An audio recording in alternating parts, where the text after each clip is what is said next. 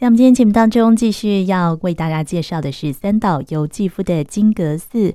上回呢，我们讲到故事当中的主角我，他在出逃金阁寺之后呢，他决定去旅行，他来到了五鹤市，也就是。在京都的西北边啊，靠日本海的这个沿岸的一个城市，呃，并且呢，他来到了宫津县的丹后游梁车站这边，找了一个投宿的旅馆哦。在旅馆里面呢，他住了三天，足不出户。最后呢，这旅馆方觉得有意啊，还找来远警来盘问他，然后呢，把他送回了寺里头。接下来，他又回到金阁寺，如常的生活。一方面呢，完成了大武大学的预科学业。接下来呢，他提到哦，在一个晚春跟初夏的美丽日子呢，他到了许多不必花钱的寺跟神社去参观，全靠双腿跑路啊。当他走过妙心寺前面的寺前町的时候，他看到有一位戴着制服帽的京都大学的学生。这时候呢，他的脑海就浮现了哦，他一定是纵火者，因为呢，之前呢，他在出逃金阁寺的时候呢，其实呢，脑中呢有一个疯狂的想法啊，想要把金阁寺烧毁哦，所以他看到眼前这个戴着制服帽。走路的学生呢，他就幻想他一定是这个纵火者。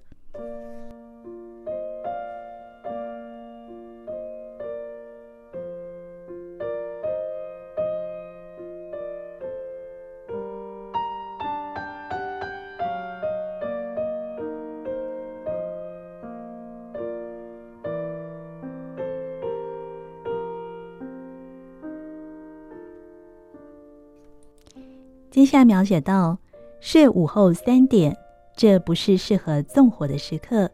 迷失于柏油路面的蝴蝶，缠绕着香烟店前一朵衰萎的山茶花。白色的山茶花，枯萎的部分呈现像被火烧过的茶褐色。汽车好久不来，路上的时间停顿着。我不知道为什么感到那学生一步步朝向纵火前进，只片面地看出他是纵火者。他大胆选上纵火最困难的白昼，向自己的坚定意向慢慢移步而去。他的前方有火与破坏，他的背后有被抛弃的秩序。从那几分严肃的制服背影，我感到这些。年轻纵火者的背影应该是这样的，也许我是一向就这么想着，也说不定。受到日射的黑斜纹壁基的背上，充满着不祥的险峻的东西。我把脚步放缓，想要跟踪那个学生。走着走着，左肩稍微倾斜的背影，觉得像是我自身的背影。他远比我美。但是无疑的是，从同样的孤独、同样的不幸、同样的美的妄念，而被促使迈向同样的行为。不知不觉中，我似乎提前看到我自身的行为。晚春的午后，由于明亮跟空气的艳艳感觉，这种事件容易发生，以及我成了双重。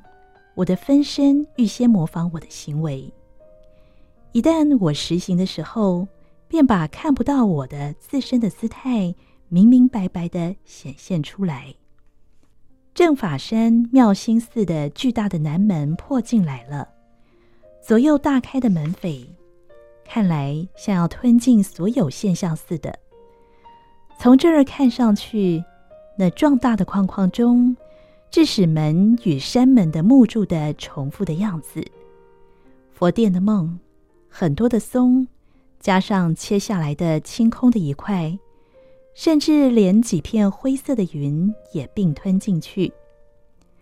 随着接近大门，纵横于广阔寺的石板啦，很多塔头的土墙啦，无限的加在这里面。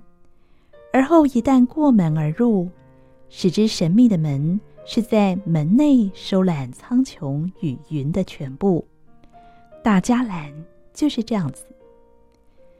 那学生穿过了门，他绕过赤石门的外侧，伫立于山门前的莲池旁边，继而站在跨过池面的唐朝风的石桥上，仰望耸立的山门。他纵火的目标是那山门吧？我想，那是壮丽的山门，正适合被火焰包围。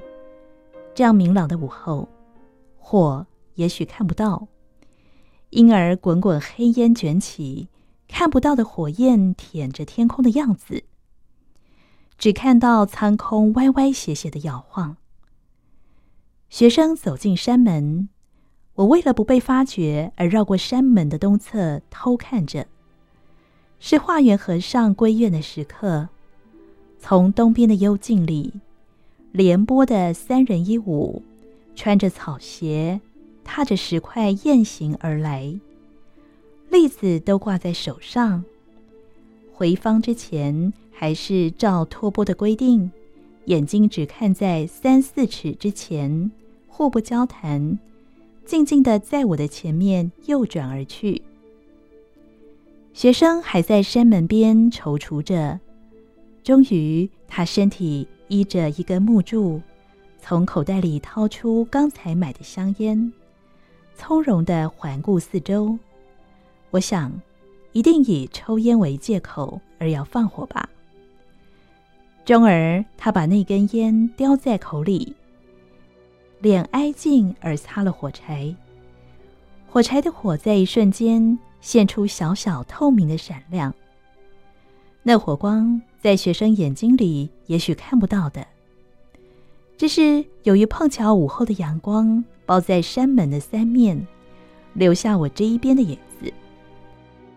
火在身靠莲池边山门的柱上的学生的脸的近处，短短的一瞬，浮出火的泡沫似的东西，接着在他猛挥的手中消失了。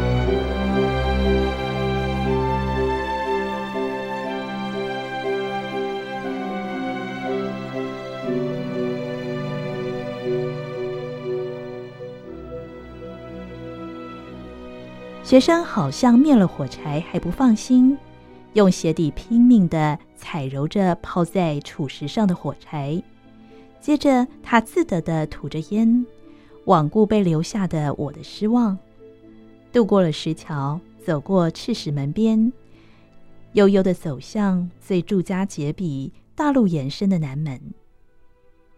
他不是纵火者，只不过是散步着的学生而已。也许无聊了一点，贫穷了一点，就是这样的青年而已。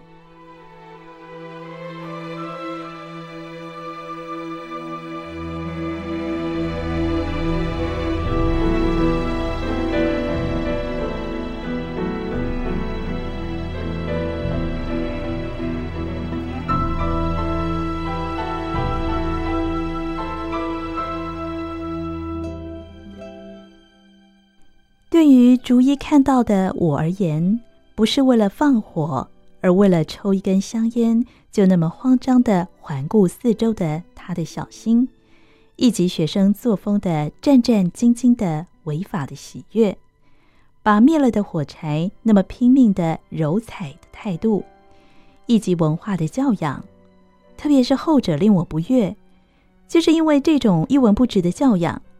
他的小小火种被安全的管制了。他也许为自己是火柴的管理者，对社会是个毫不懈怠的火完全管理者而感到得意。洛中洛外的那么多古寺，维新以后很少闹火警，都是由于这种教养之赐。纵使偶尔失火，火也被寸断、被细分、被管理。以前绝不是这样的。知恩院在永享三年失火之后，不知道被火光顾了多少次。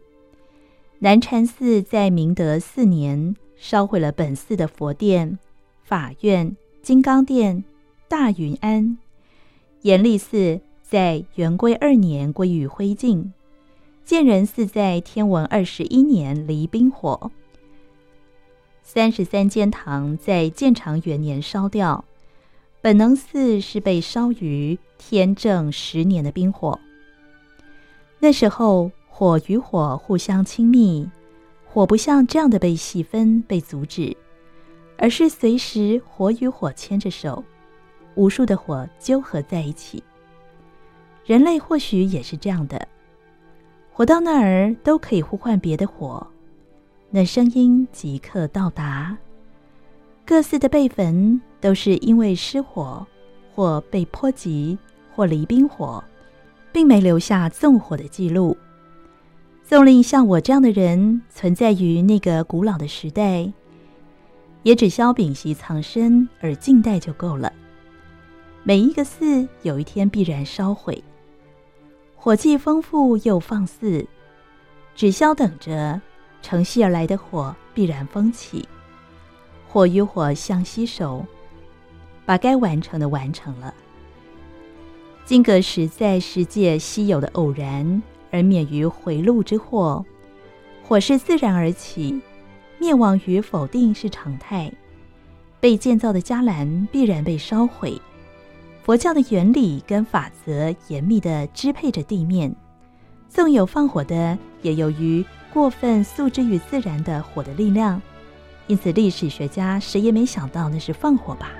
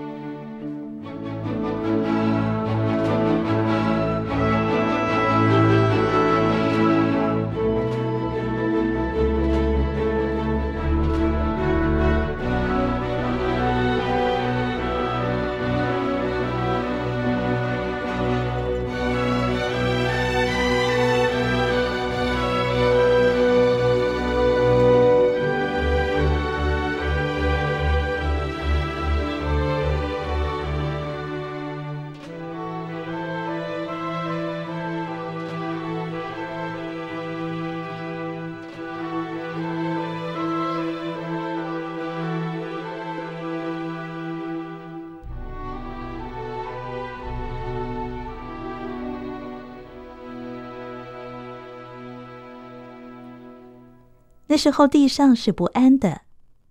昭和二十五年的现在，地上的不安亦不亚于当时。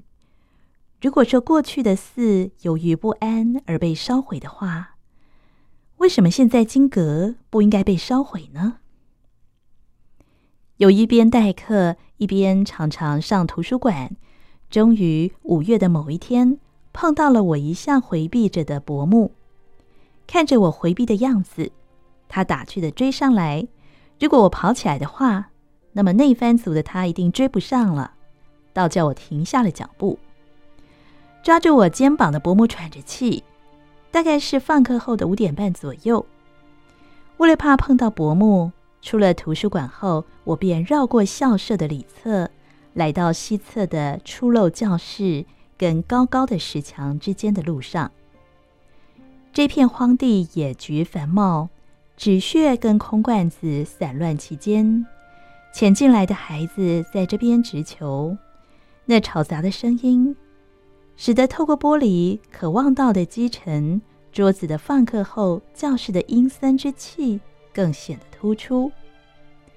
伯母一边喘着大气，一边把身体支在壁上，楠木沙沙作声的夜影，在他四十都是憔悴的脸颊上敷上了色彩，并给予奇妙的跃动的影子。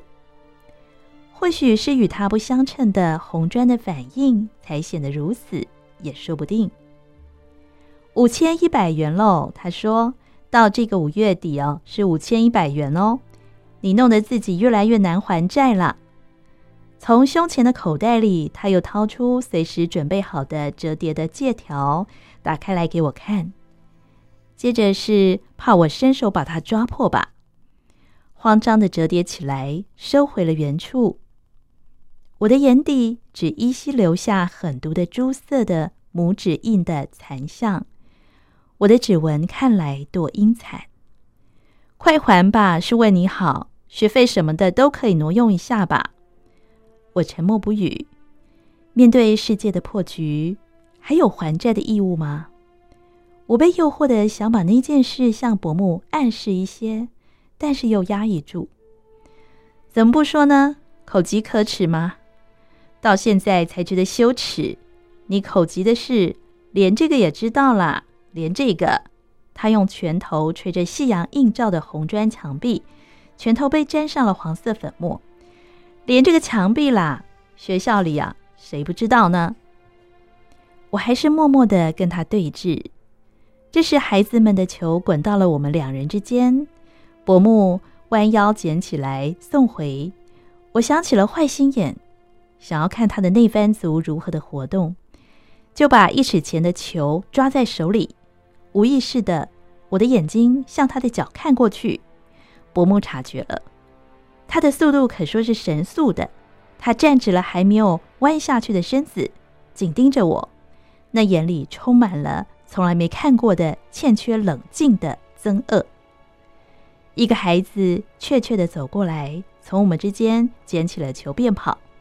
终于，伯母这样说着：“好吧，你要是这种态度，我也有我的想法。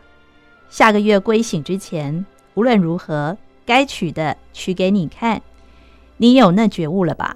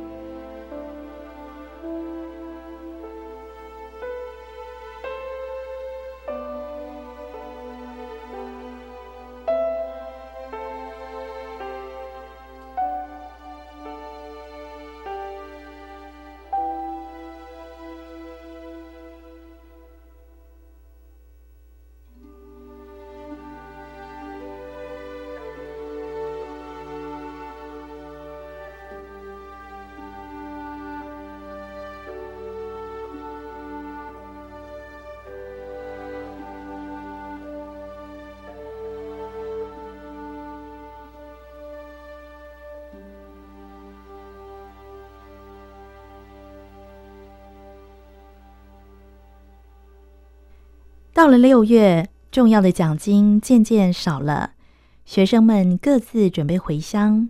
从早上一直下的雨，到了晚上成了好雨。钥匙之后，我在自己的房间里读书。晚上八点左右，从客店往大书院走去的走廊，传来渐去的足音。难得不外出的老师的房间，好像有了来客。但是那奇异的足音，像雨水打在木板窗的声音，在前面引导的徒弟的足音，那么沉静有规律，而客人的足音却使得走廊的旧木板发出了异样的摩擦声，而且非常迟缓。雨的回声笼罩着鹿苑寺的暗淡的屋檐，凌像古老而巨大的寺的雨。淹没了无数发着霉臭的各个房间之夜，厨房、执事寮、电私寮、客店，沟通耳朵的只有雨声而已。我想着，现在占有金阁的雨，悄悄开了房间的门，全是石子的小庭院，溢满雨水，水呈现黑亮的背脊，从石头流向石头。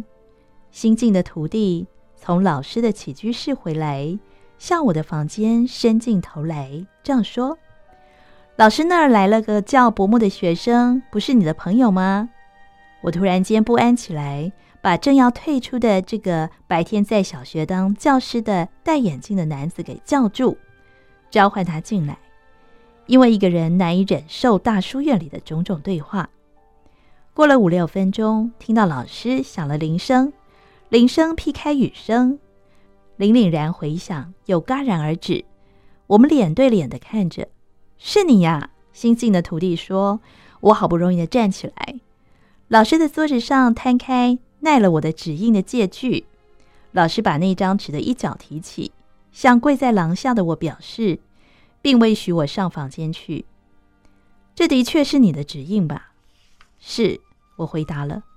真是糟透了。”今后再有这种事发生，就不能让你留在寺里。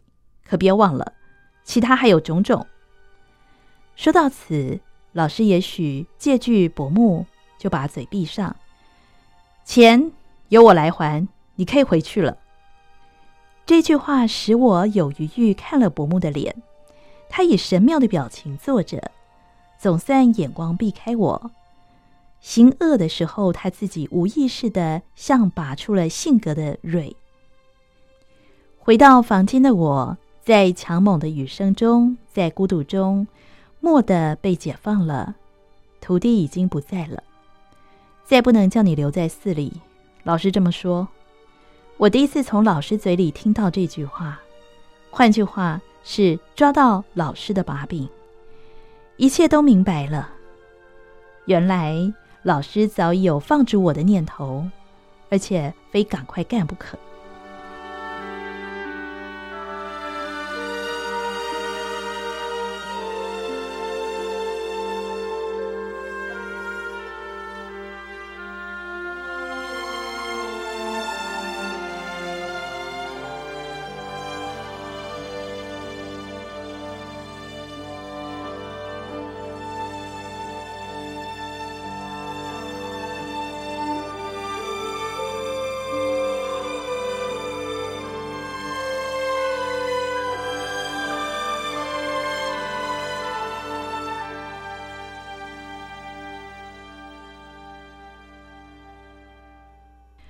果薄暮没有做出像今晚这样的行动的话，我也没有机会从老师口里听到那句话。事情也许又要延缓，也说不定。一想起给我果敢力量的是薄暮，就涌起对他的奇妙感谢。雨味稍减，虽说是六月，但寒气沁肌。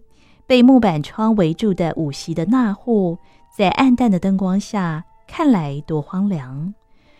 这是不久我可能被赶出去的住家，没有什么装饰，变了色的榻榻米的黑边破了之后卷起来，露出粗硬的线。进到黑暗的房间点灯时，我的脚趾常绊住，但也不想去修补它。我对生活的热忱与榻榻米是无关的。五席大的空间，随着夏天的渐近。越发的充满我的酸臭味。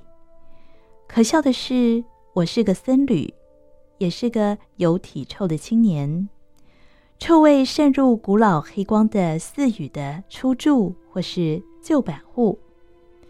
木屐里岁月好不容易才赋予的古锈，进而发出年轻生物的恶臭。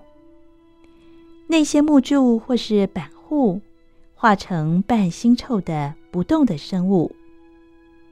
这时，先前的奇异脚步声渡过了走廊，我站起身来，走出了走廊。对面的陆周松在房间的灯光的照耀下，高高举着湿如油黑的船手，以此为背景，柏木像机器般突然停止似的站住。我笑了，看到柏木第一次在脸上露出近乎恐怖的表情，我满足了。我这么说。不进来坐一下吗？怎么？别吓我啊！你真是个怪人。柏木慢吞吞的在我递过去的薄坐垫上，像平常那样先做蹲踞的动作，而后慢慢侧身而坐，抬起头来环顾房间。雨声像厚厚的断杖似的把户外关住，落到阳台来的浪花。时时把雨滴溅到纸门上。别怨我，不得已才使出这一手的，是你自作自受的结果。